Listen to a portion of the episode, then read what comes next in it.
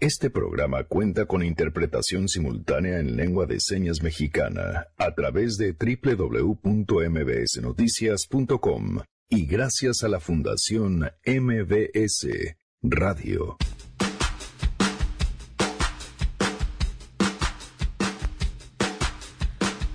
Vamos a dar una vuelta al mundo, vamos a ir a Reino Unido, vamos a ir a Hong Kong, todo esto de la mano de Fausto Pretelín, quien nos explicará qué está sucediendo. Como me rehuso a ese plan, vamos a tener que decidir. Yo no quiero elecciones, el Parlamento no quiere elecciones, el pueblo no las quiere. Ezra Chabot nos hablará de la inesperada renuncia de Porfirio Muñoz Ledo a la presidencia de la mesa directiva en San Lázaro. Señoras y señores, compañeros, he escuchado con cuidado a las oradoras y oradores durante estas horas y he reflexionado, vengo a anunciar mi retiro de la presidencia de la mesa directiva de la Cámara de Diputados. Sí. Tenemos buenas noticias y más. Quédense, así arrancamos a todo terreno.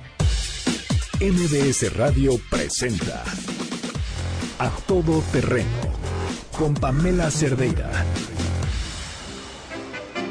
Adiós mi linda Tacuba, bella tierra tan risueña. Ya me voy de tu legaria, tu marina, tu pensil. Ya me voy, me lleva el metro por un beso hasta Tasqueña. Janine, ¿cómo estás? Muy buenas tardes. Hola, Pa, muy buenas tardes. El día de hoy se conmemoran eh, los 50 años del metro, entonces estamos arrancando con esta crónica musical de Chava Flores, de cómo en ese tiempo eh, se veía el metro y bueno, podemos escuchar canciones alusivas Al metro. muchas- al, al metro, que Órale. tiene infinidad de anécdotas. Una de ellas, por ejemplo, es que María Félix estuvo muy involucrada en la creación del metro. Su esposo fue uno de los empresarios eh, que trajo el metro aquí a la Ciudad de México. Y ella, en su casa se hacían muchas juntas y demás, entonces, mucho, mucho. Muy bien. Arroba Janine MB para que hagan sus propuestas. Por cierto, se estrenó Janine el día de ayer como columnista en La Silla Rota. Está escribiendo en una mm, sección dedicada a temas de género que se llama La Cadera de Eva. Y ayer, ¿fue ayer o el lunes? Ayer. Ayer, ayer estrenaste tu primer texto. ¿De qué se trata, Janine? Es un texto sobre el, el libro eh, de Nadia Murad, que se llama Yo seré la última. Nadia Murad, que es esta activista eh, iraquí, que bueno, fue raptada por el Estado Islámico, y entonces, bueno, es un testimonio sobre los horrores que vivió ahí y cómo ahora está trabajando para que el Estado Islámico pague por los delitos contra la humanidad. Una vez a la semana te podemos leer. Así es todos los martes. Ok, gracias. Gracias. Yo por más que me la busco no la hallo, ¿dónde está? Bienvenidos a Todo Terreno en este miércoles 4 de septiembre del 2019. Soy Pamela Cerdeira, el teléfono en cabina 5166125. El número de WhatsApp, que por cierto les avisamos, sorpresillas, ya les hemos dicho que los regalos, todo, casi siempre pues guardamos algo especial para la gente que es parte de la lista de difusión. Vamos a tener también a quienes sean parte de la lista de difusión o prefieren que les mandemos la información por mail.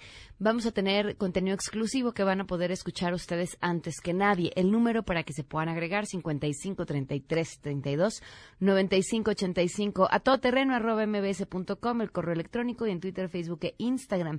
Me encuentran como Pam Cerdeira Romero en la interpretación de lengua de señas. Lo pueden ver a través de www.mbsnoticias.com.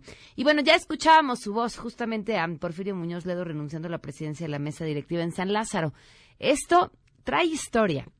Y la historia está relacionada con este intento por parte de la bancada de Morena de alargar el periodo que estuviera al frente eh, de la mm, presidencia de la mesa directiva, pues justamente Porfirio Muñoz Ledo. Y para conseguirlo, pues nada más y nada menos había que hacer una modificación a la ley, porque por ley pues se tiene que repartir de cierta forma entre las diferentes fuerzas políticas y aquí decidieron pues que querían seis meses más. Antes de que esto se lograra, pues ahí la historia. Porfirio Muñoz Ledo renunció a la presidencia de la mesa directiva y toda la información la tiene Angélica Melín. Te escuchamos, Angélica, buenas tardes. Hola Pamela, muy buenas tardes, con el gusto de saludarte y también al auditorio. Sí, esto fue lo que pasó ayer en el Palacio Legislativo del San Lázaro, donde se registró una fuerte confrontación en el debate sobre esta iniciativa de ley orgánica del Congreso que se impulsó de manera express rápido sin que se analizara en comisiones y también eh, dispensando todos los trámites para que esta discusión se diera rápidamente en el Pleno de San Lázaro. En medio de este álgido debate y también de esta confrontación directa entre los legisladores, principalmente del PAN y de la mayoría del Movimiento de Regeneración Nacional, que eh, durante horas se lanzaron acusaciones, bueno, pues el eh, presidente de la mesa directiva de la Cámara de Diputados, Porfirio Muñoz Ledo, puso alto a esta confrontación y, y a todo este este em, eh, pleito que se desató en el Pleno de San Lázaro con su intempestiva renuncia a la mesa directiva de la Cámara de Diputados, después de más de seis horas de una discusión en la que se le acusó a él directamente de querer reelegirse, de ser autoritario, de ser espurio, traidor y dictatorial, el legislador salió a poner orden y echar un balde de agua fría a los ánimos que estaban sumamente caldeados en el Pleno de la Cámara de Diputados. Escuchemos el anuncio que hizo el diputado Porfirio Muñoz Ledo y que sorprendió a propios y a extraños y he reflexionado, vengo a anunciar mi retiro de la presidencia de la mesa directiva de la Cámara de Diputados. Sí, agradezco las alusiones a mi persona.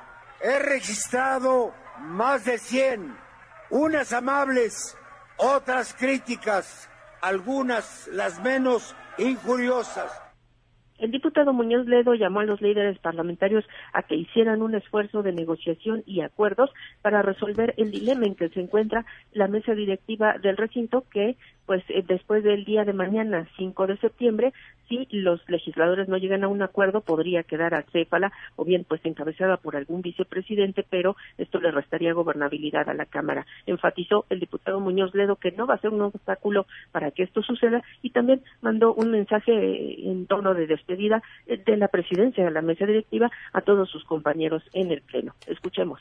Seguiré siendo su amigo y seguiré siendo un luchador a la par de ustedes por la democracia. Toda mi vida he pensado que la principal virtud de un político es la congruencia. También que se puede tener el poder y no pasar a la historia. Se puede pasar a la historia sin tener el poder. Durante esta sesión en la que se repartieron acusaciones por todos los frentes, la oposición cuestionó a la mayoría y al diputado Muñoz Ledo por este intento de reelección. Entre las cosas que se dijeron ayer en el recinto de San Lázaro, bueno, pues escuchemos la voz de la diputada del PAN, Alejandra García Morlán. Qué poca vergüenza, qué pronto se les olvidó. Tatiana Cloutier, ojalá reconsideres, ojalá recuerdes esa batalla y esa lucha por la democracia que dio tu padre, Porfirio Muñoz Ledo. Qué triste sepultar una carrera de servicio, así, aferrado al poder la serie de calificativos lanzados contra el diputado Muñoz Ledo hizo mella y eh, de ahí su anuncio de renunciar a la dirección de la Cámara. Calificaron los legisladores en esta sesión la iniciativa presentada de bote pronto y sin consenso como la ley Porfirio y con el anuncio de renuncia del diputado presidente, pues se dio por cerrada la sesión del día de ayer y los legisladores están citados para este día, al, quedaron de reunirse al mediodía precisamente, todavía no inician los trabajos en el Pleno, para continuar con este debate y darle una salida a este problema, Pamela, porque mañana se vence el plazo para que puedan decidir quién encabezará la mesa directiva de la Cámara. Y bueno, pues el, diputado Muñoz Ledo perfiló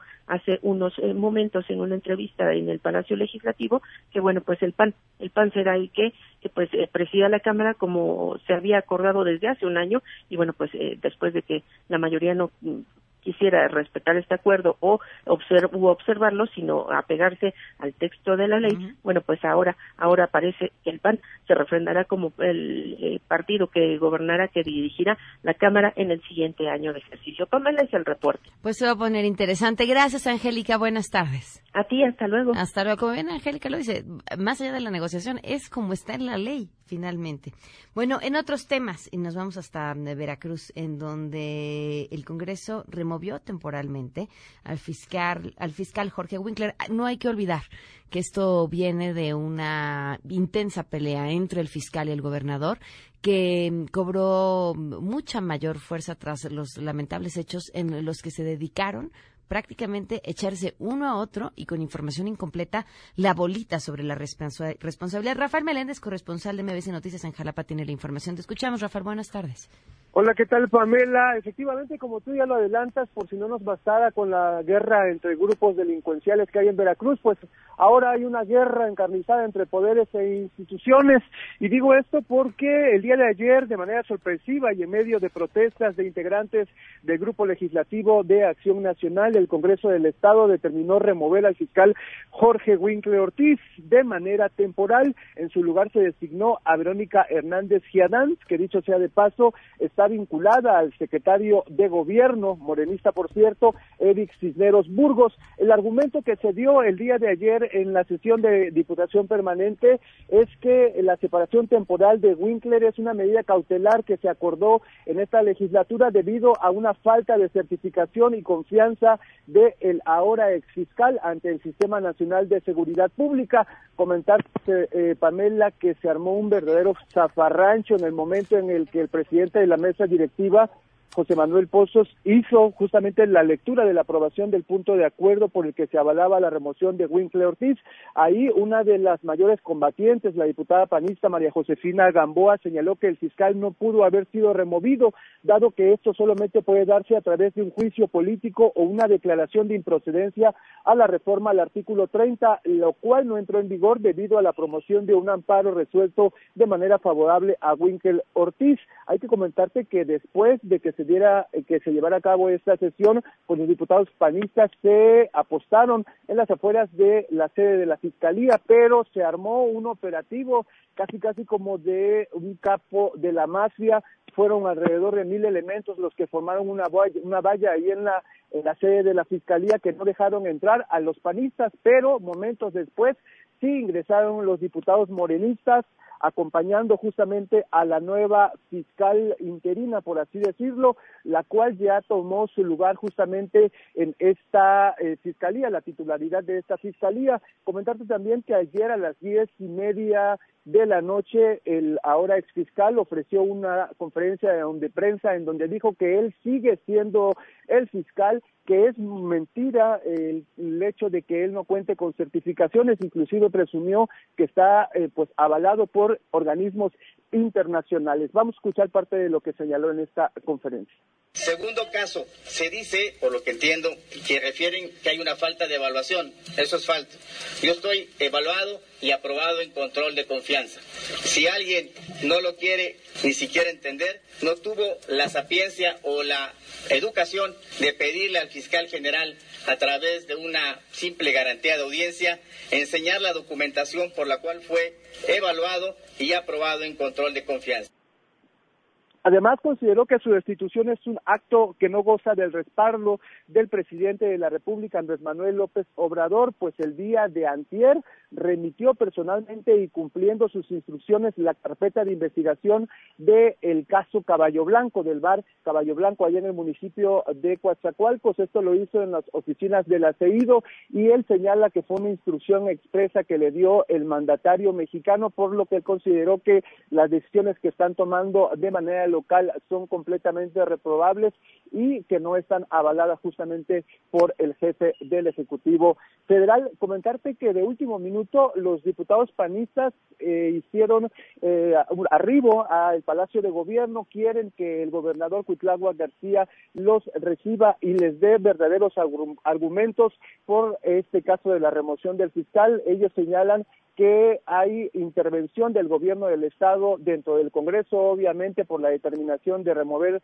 a la hora fiscal, pero también en el caso de la fiscalía, pues manifiestan que esta nueva fiscal está vinculada con el gobierno morenista. Vamos a estar muy pendientes, sigue dando de qué hablar, pero desgraciadamente de forma negativa de la Cruz Pamela. Sí, caray, lamentable, la verdad es que sí, una pena pues bien, por los veracruzanos que son quienes padecen eh, este, este, este, estos problemas que además no abonan en nada a resolver la terrible y inmensa bronca de inseguridad que solo está creciendo efectivamente es muy lamentable y pues obviamente nosotros vamos a estar dando seguimiento, sigan habiendo algunas reacciones de actores políticos y pues conforme vayan pasando eh, nosotros vamos a estar informando justamente al auditorio. Eh, Pamela. Gracias Rafael, estaremos al tanto pendientes. Un abrazo. Un abrazo, hasta luego.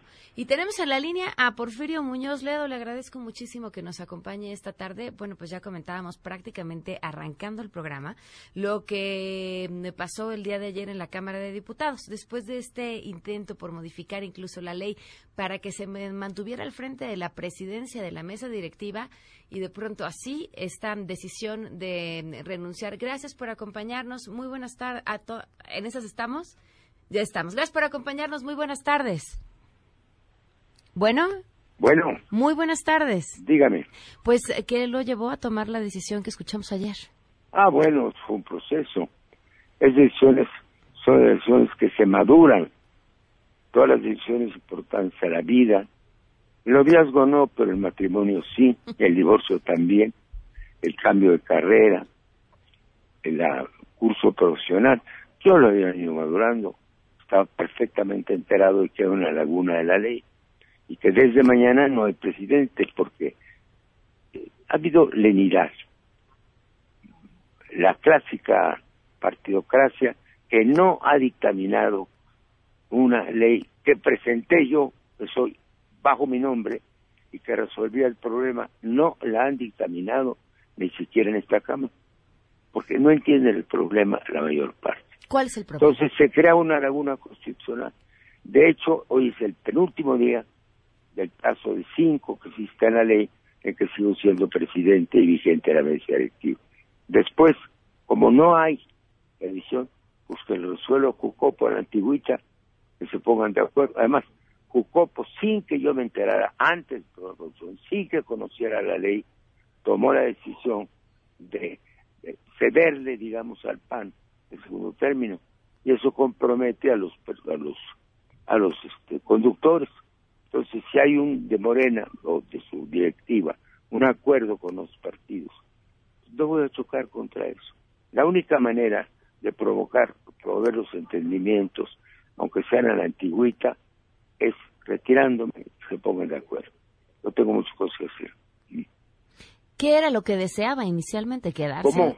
Lo que deseaba inicialmente usted en el fondo yo tengo, tengo un proyecto que he acariciado que es la creación del gran instituto de estudios parlamentarios en vez de centritos que no sirven para nada.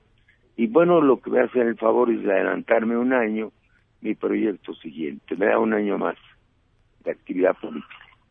Y estoy contento estoy iniciando una nueva tarea y le deseo lo mejor a la Cámara. Hoy presido todavía por mandato de ley y mañana también, el quinto y último día. Mm. Después, la carroza se convierte en calabaza, pero una calabaza muy activa. ¿eh? Iniciaba haciendo una comparación de esta decisión largamente pensada. Iniciaba haciendo una comparación de esta decisión largamente pensada con el divorcio. ¿Este es un divorcio? No, hombre, yo dije temas te quedaste en uno, tendrás esa preocupación o trauma.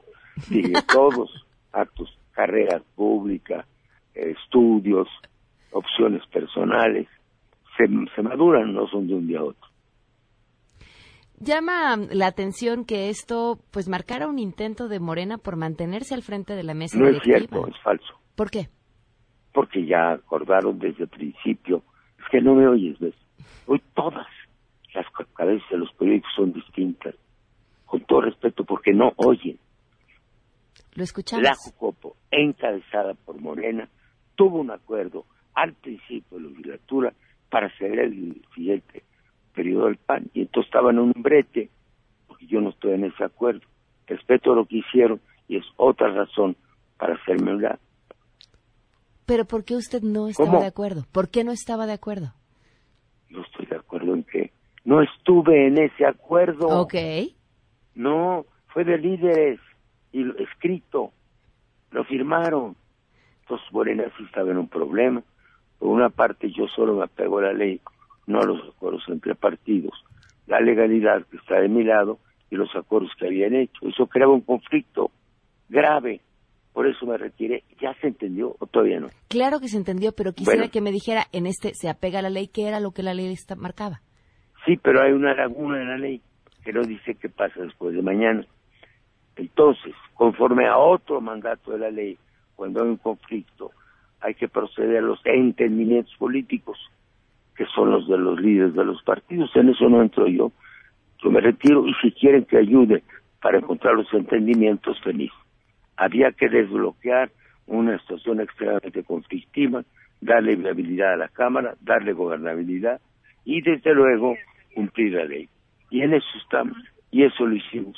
La gente me aplaude porque ve mi gesto, pero es difícil, es complejo además entender el porqué el proceso legislativo.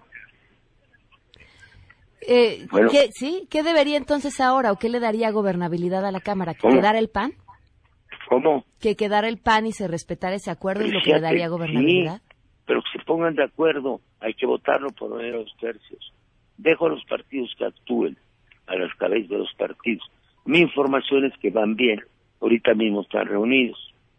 Ya la Cámara es gobernable, no se violó la función de la ley y se evitó el peligro de las contradicciones. ¿Algo que quisiera agregar? Nada más agradecer, pedirte disculpas porque mucho varias entrevistas y leí los periódicos, sí me percato de que hay las más diversas interpretaciones. Hay un periódico que titula El pan tiró a Muñoz Ledo, no hay cosa más tonta, pero en fin, respeto a la libertad de expresión. Gracias, mujer. Muchas gracias, muy buenas tardes. Tenemos buenas noticias. Citlali Sáenz, portadora de buenas noticias, cuéntanos, Citlali, te escuchamos.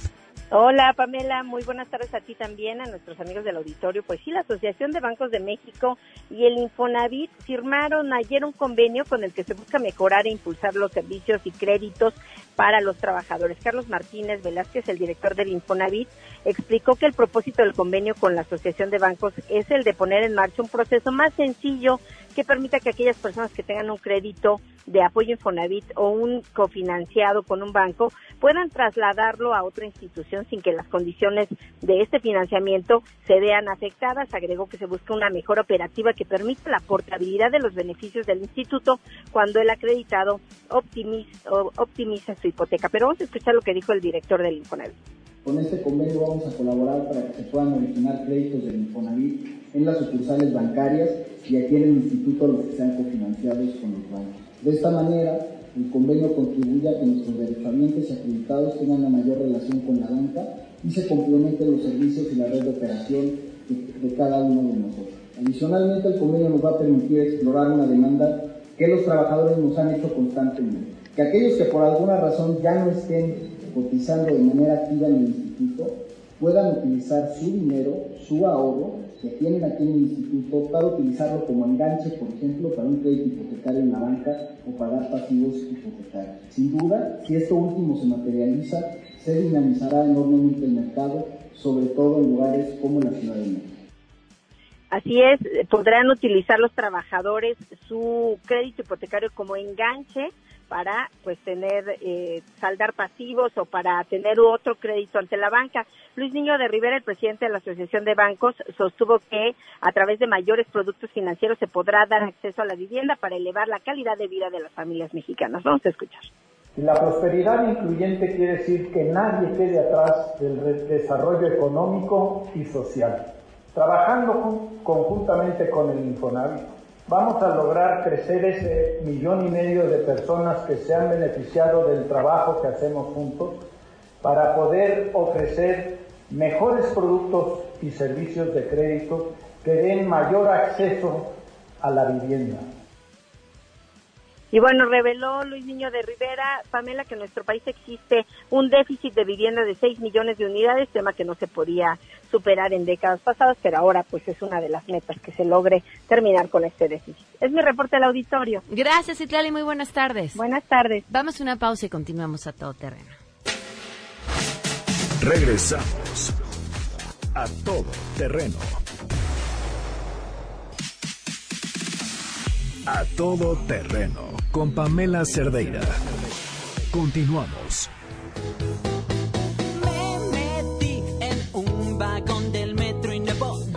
Continuamos a todo terreno. Le agradezco enormemente a Fausto Pertelín que nos acompaña vía telefónica. Fausto, ¿cómo estás? Buenas tardes. Hola, muy bien. ¿Y tú, Pamela? Muy buenas tardes. Oye, pues muchas cosas pasando en el mundo y me encanta que seas tú quien nos acompañe a dar esta vuelta y nos explique lo que está pasando. Bueno, ya nos eh, entenderemos entre, entre tú y yo y todos los radioescuchas, ¿no? Claro. A ver si podemos salir del laberinto global. Híjole, está, se antoja complicado, pero sí es importante voltearlo a ver porque además tarde o temprano todo termina alcanzándonos aquí. Por supuesto. Y, si no, no vemos ni por dónde vino la bala. ¿Te parece si arrancamos por Hong Kong? Sí, sí, sí, claro. Mira, pues eh, hoy se hace oficial ya eh, este retiro de una ley de extradición que hace un par de meses aproximadamente, pues desde el gobierno central de Xi Jinping en China había pues salido, ¿no? Es decir, eh, le pide eh, esta ley a los hongkoneses que de alguna forma, pues en cualquier momento podrían llevarse a, pues a delincuentes o no delincuentes, a quien quisiera el gobierno chino. Y obviamente en Hong Kong, eh, que desde 1997, cuando ya el Reino Unido pues regresó a este territorio a China, pues siempre están desconfiando del poder judicial allá en China. Entonces, en realidad, esto fue lo que detonó las enormes este, protestas, sobre todo los fines de semana.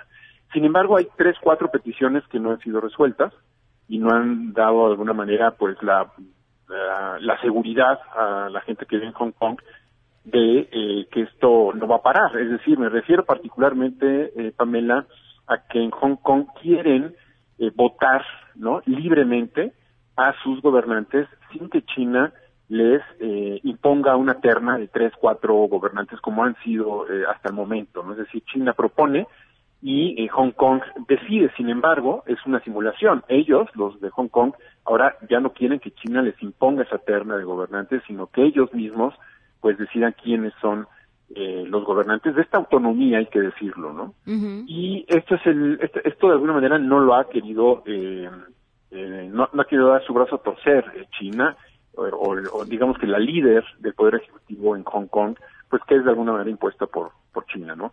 Esto más una ley de amnistía para los eh, presos que han sido eh, arrestados ahora en las manifestaciones, eh, no quieren que de alguna manera se, se le ponga un adjetivo de una rebelión o un movimiento agresivo a sus movimientos porque dicen que es un movimiento prodemocrático.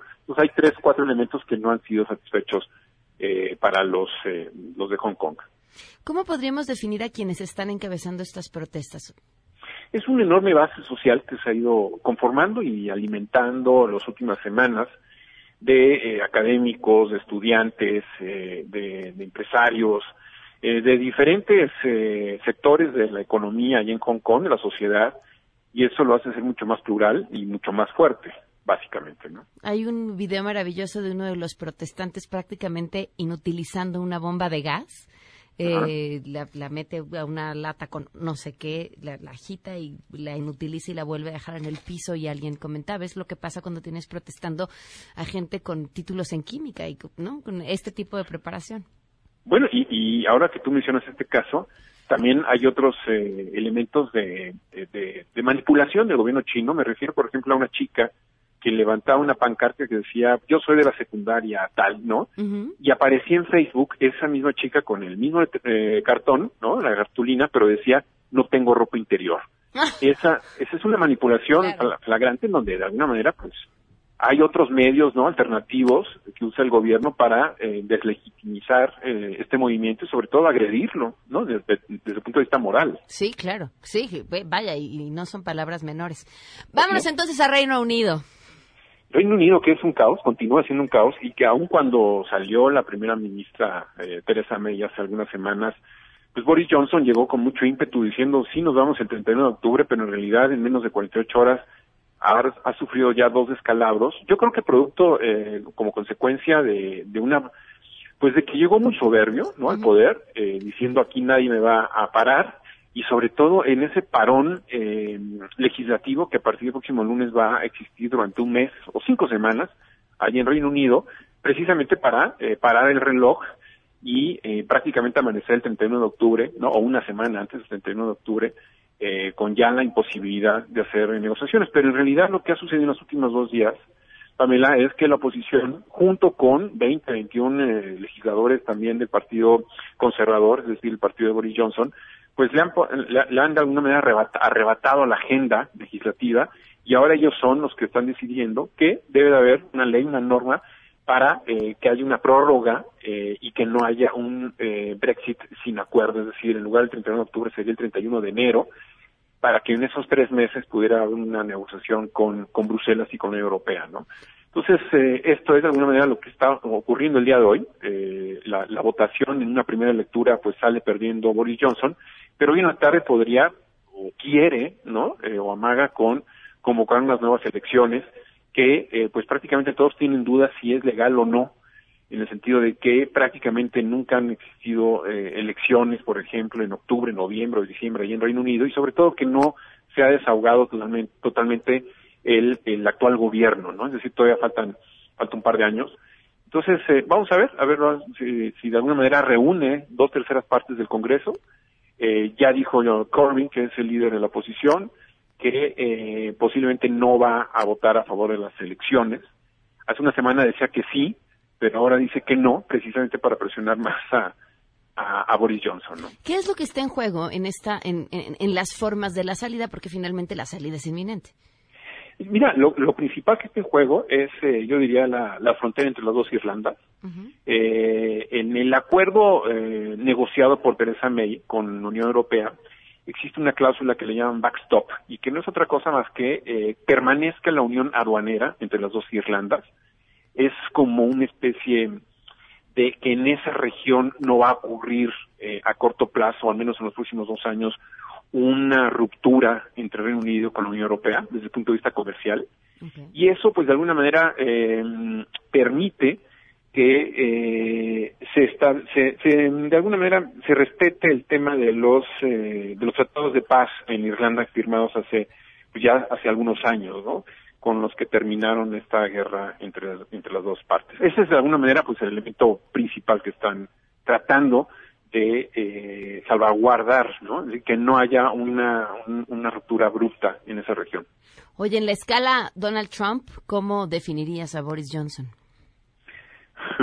bueno, él es mucho más culto, ¿eh? más preparado, más educado, uh -huh. sí es eh, muy atrabancado, sí tiene ciertas similitudes desde ese punto de vista, y sobre todo eh, con el tema del Brexit ha dudado mucho, porque hace tres, cuatro años eh, no era un personaje que estuviera en contra de la Unión Europea, pero el cálculo político le hizo, lo hizo revirar eh, y ahora sí ha eh, tenido una, un pronunciamiento muy claro sobre, sobre el divorcio inmediato, ¿no?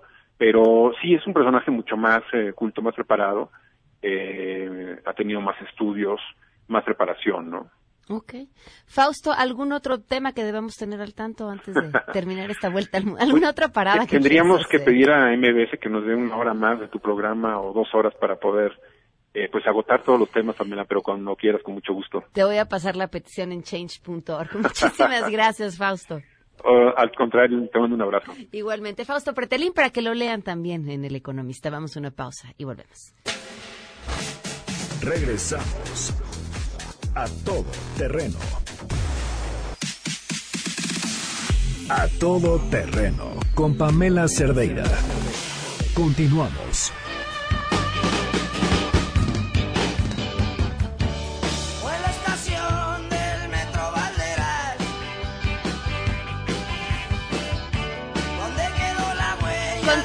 A todo terreno, son las 12 con 43 minutos. Me da un gusto inmenso saludar a Ezra Shabot. Ezra, ¿cómo estás? Muy buenas tardes. Hola, ¿qué tal, Pamela? Buenas tardes, buenas tardes al auditorio. Bueno, pues ahí estamos en este pleito, perdón, este ¿Sí? pleito que desde ayer se dio, bueno, tuvo más bien su desenlace, vamos a ver todavía en qué termina sobre la conducción de la mesa directiva de la Cámara de Diputados, que tiene que ver fundamentalmente no con la terquedad de Porfirio Muñoz Ledo, no con la figura de Porfirio solamente, un personaje ya de 86 años, una figura tenaz, sin duda alguna, una figura sin la cual, por supuesto, la transición democrática mexicana no se entiende, un hombre que puede ser cuestionado por haber saltado de partido en partido, alguien dice eso es pues oportunismo, los otros dirían también, pues es un hombre que trató de ubicarse en el poder para pues apostar precisamente no solamente por ocupar un cargo, sino por ser parte directa de los procesos de transición. En ese espacio, creo que lo que se hizo con Porfirio Muñoz Ledo fue una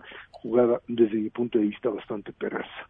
Lo que finalmente sucedió ahí fue un intento, pues, de alterar la propia legalidad del Congreso con una medida procesal que simplemente pues no no tenía pies ni cabeza, que era pues cambiar la temporalidad de la presidencia de la mesa directiva, hacer que Porfirio se religiera, lo convencieron, se convenció, no lo sabemos, pero bueno, ahí estaban tenazmente tratando de modificar ley orgánica para que se quedaran otros seis meses más probablemente para procesar rápidamente, de que saber que pues el presidente de la mesa directiva tiene ciertas atribuciones no necesariamente especificadas en la ley que le permiten pues mover temas, apurar comisiones, etcétera, y pues ahí estaban los temas que el presidente dijo en el informe de gobierno o en el mensaje al pueblo como lo denominó él, como fue serían el tema de pues la consulta popular, el tema de revocación de mandato y otras cositas por ahí que tenía que procesar. y por eso querían pues medio medio año más con Porfirio a la cabeza. Además, le pasaron ciertos diputados de Encuentro Social al Partido del Trabajo para que fuera la última fuerza, la que fuera la que cerrara finalmente el periodo como tal. Esto era a todas luces inconstitucional, ilegal, porque este es un proceso ya iniciado, es un acuerdo que comenzó con la elección de esta legislatura y así se acordó modificarlo a la mitad, implicaría desde el punto de vista probablemente de la Suprema Corte una violación a la Constitución y los panistas la hicieron pues como nunca lo habían hecho creo desde hace desde los tiempos de Manuel Cloutier pues una verdadera revuelta en donde es cierto ofendieron a Porfirio lo compararon con Porfirio Díaz lo llamaron espurio etcétera para luego pues ver a un Porfirio Muñoz muy lastimado. El día de ayer en la noche lo veíamos necesitando pues ver cómo le hacían para salirse.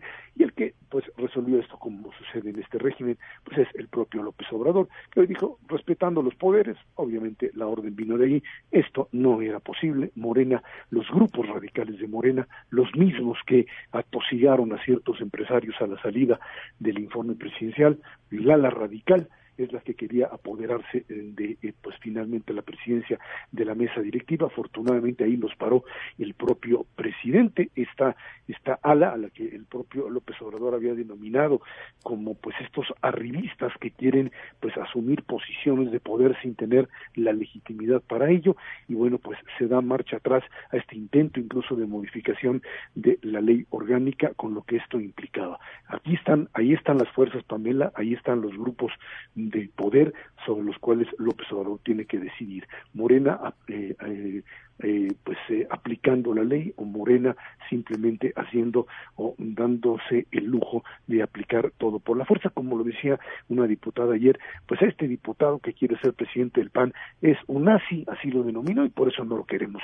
Este no es mm, finalmente un argumento válido para mm, un régimen democrático en donde el cambio de régimen, el cambio de figuras tiene que ver con la institucionalidad y no con la definición del carácter de cada persona. ¿Y lo que nos falta, Ezra? Bueno, pues eh, yo espero que eh, esta, este nivel de, llamémosle así, prudencia política, eh, contacto con la realidad, es cierto, un poder económico que podemos decir excesivo, figuras de Carlos Slim, etcétera, que puedan ser escuchadas por el presidente de la República, finalmente le den a esta parte de Morena, a la de Ricardo Monreal, que era el que trataba incluso el próximo, el pasado domingo, perdón, de calmar las aguas, de decirle a los panistas, bájenle, vamos a encontrar una salida institucional, no dudo que haya sido uno de los canales a través de los cuales pues esta, esta verdadera pues que Mazón terminó finalmente por apagarse, pues finalmente eh, sea la que prevalezca en aras de que la legalidad siga manejándose en este país como camino independientemente del proyecto de gobierno que es finalmente el de las mayorías, el que sigue apoyando la mayoría de la población. Muy bien, Esra, pues muchísimas gracias por habernos acompañado. Al contrario, buenas tardes. Siempre un gusto escucharte. Esra Shabot, vamos a una pausa y volvemos. Regresamos a todo terreno. A todo terreno con Pamela Cerdeira. Continuamos. Enneagrama. Nueve formas de ver la vida con Andrea Vargas y Adelaida Harrison. A todo terreno. Ustedes nada más fíjense estas dos señoras vienen a hablar del éxito y, nada más para que sepan que saben de lo que están hablando. Su evento, al que vinieron a invitar al público también de todo terreno, se atascó, ya hicieron otro y el otro quedan, ¿qué? ¿50 lugares para el próximo? Sí, sí, más o menos. Más o menos 50. Bueno, pues ya no vengan a decir nada más. Ya. No, sí, queremos, queremos que se llene y principalmente a la gente que escucha a Pamela Cerdeira en a todo terreno va a ser gratis este evento, salvo que se tienen que... Sí, en la este, puerta tienen que pagar porque si, si, llegas... Que y ya no hay lugares además. Ya no hay, que se registren si, se registran lugares. Ahorita en ex, eh, centrombs.com diagonal diagonal éxito 360. Ok. Ahora, nos han estado dando una probadita de esto que platican en esta conferencia, exitosísima ya conferencia. La semana pasada hablamos de qué detenía a la personalidad uno en el éxito. Ahora nos toca qué detiene la personalidad dos en el éxito. Entonces, bueno, ¿se acuerdan? Eh, para, cada, cada uno de nosotros tenemos una creencia en la vida. Entonces, hay gente que el uno decía, este mundo es imperfecto, hay que perfeccionarlo. Voy a empezar conmigo mismo a perfeccionarme y después te voy a perfeccionar a ti. Ok. Esa es su creencia. Y entonces, bueno, ya vimos los obstáculos. Ahora vamos a ver el, el número dos, que se llama el colaborador o rescatador. Son este tipo de personas que su creencia, este mundo es un lugar en donde es necesario primero dar para recibir algo a cambio. Okay. Entonces, y estoy convencido que para que me amen me tienen que necesitar. Entonces, el dos aprende desde niño a qué? A seducir, a ganarse el amor de los adultos, diciendo, ay, mamá, qué te traigo tus pantuflas, ay, mamá, este, ¿tienes frío? Ay, papá, te, te arreglo tal cosa. O sea, son a la mis, o sea, son coquetos, son seductores, son encantadores. Y esa es mi manera de sobrevivir. ¿Ok? Y entonces de adulto, ¿qué me pasa? ¿Cómo pues lo primero que le va a bloquear el éxito es que no voy a hacer algo que te moleste, porque aunque si no te gusta lo que quiero hacer, aunque sea para mi éxito, para mi beneficio, no lo voy a hacer para no perder la relación. Ok. Entonces, otra es el orgullo, que tengo, que yo soy el que doy y no recibo y no pido. Okay. Pues tampoco pido el aumento de sueldo, tampoco pido muchas cosas para no dañar las relaciones. Le cuesta mucho trabajo decir no, es muy indirecto. Entonces, por ejemplo, si tú me dices, ay, Andrea, no seas mala, me das aventón, te digo, ¿en dónde vives? Y me dices, pues en satélite, aquí cerquita, satélite. y yo, por no romper la relación, ay, claro, Pamela, yo te lo doy, pero adentro de mí estoy enojada, porque no pude decir un no. Entonces, eso, ese, ese no decir no, me lleva a que no tenga éxito. ¿Qué tienes que olvidarte entonces de tu necesidad de ser aceptada? Sí, tratar de aceptarte a ti, trabajar en tu autoestima para que no te importe tanto cuando legítimamente te mereces algo. Porque ¿Se no parecen eso al 9? Igualito. Sí. esos dos ¿Cómo soy su mejor alumna?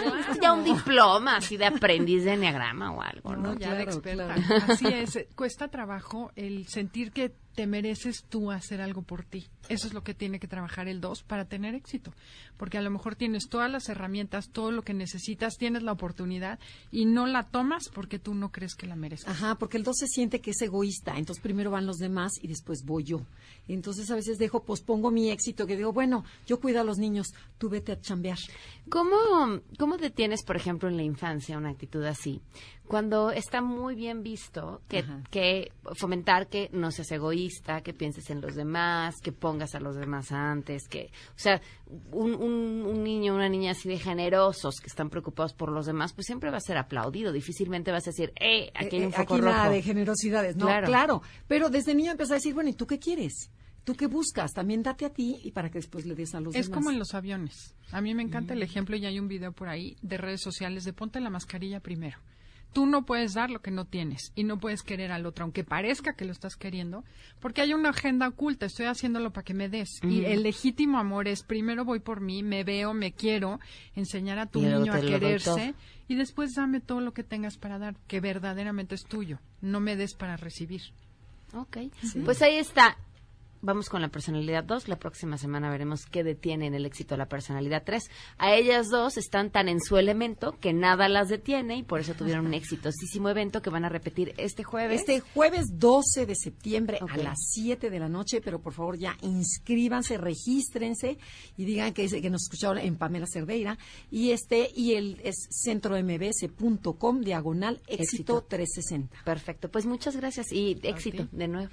Muchas gracias. Gracias. Y de esto se hablará en las próximas horas. A todo terreno Sheila, buenas tardes. ¿Qué se está cocinando? Hola, Pam. Buenas tardes a ti y a todo el auditorio. Pues en unos momentos más se reanudará la sesión ordinaria en la Cámara de Diputados, que ayer ya sabemos entró en receso tras la renuncia de Porfirio Muñoz Ledo. Y eh, hace unos minutos ya se alcanzó un acuerdo parlamentario. El PAN será quien presidirá la mesa directiva. Y bueno, con esto ya se desactiva un poco este problema que ayer se, se, suscitó por esta iniciativa que presenta Morena para quedarse seis meses más con la presidencia. Entonces estaremos pendientes de cómo están hoy los ánimos ahí en San Lázaro. Perfecto, muchísimas gracias, gracias Sheila. Pues Porfirio no está muy contento, ¿eh? Hablamos con él, estaba un poco enojado, sobre todo por lo que leía en la prensa. Gracias. Gracias. Nos vamos, se quedan en mesa para todos con Manuel López San Martín, soy Pamela Cerdeira y mañana nos escuchamos a todo terreno. Son espasmos después del adiós.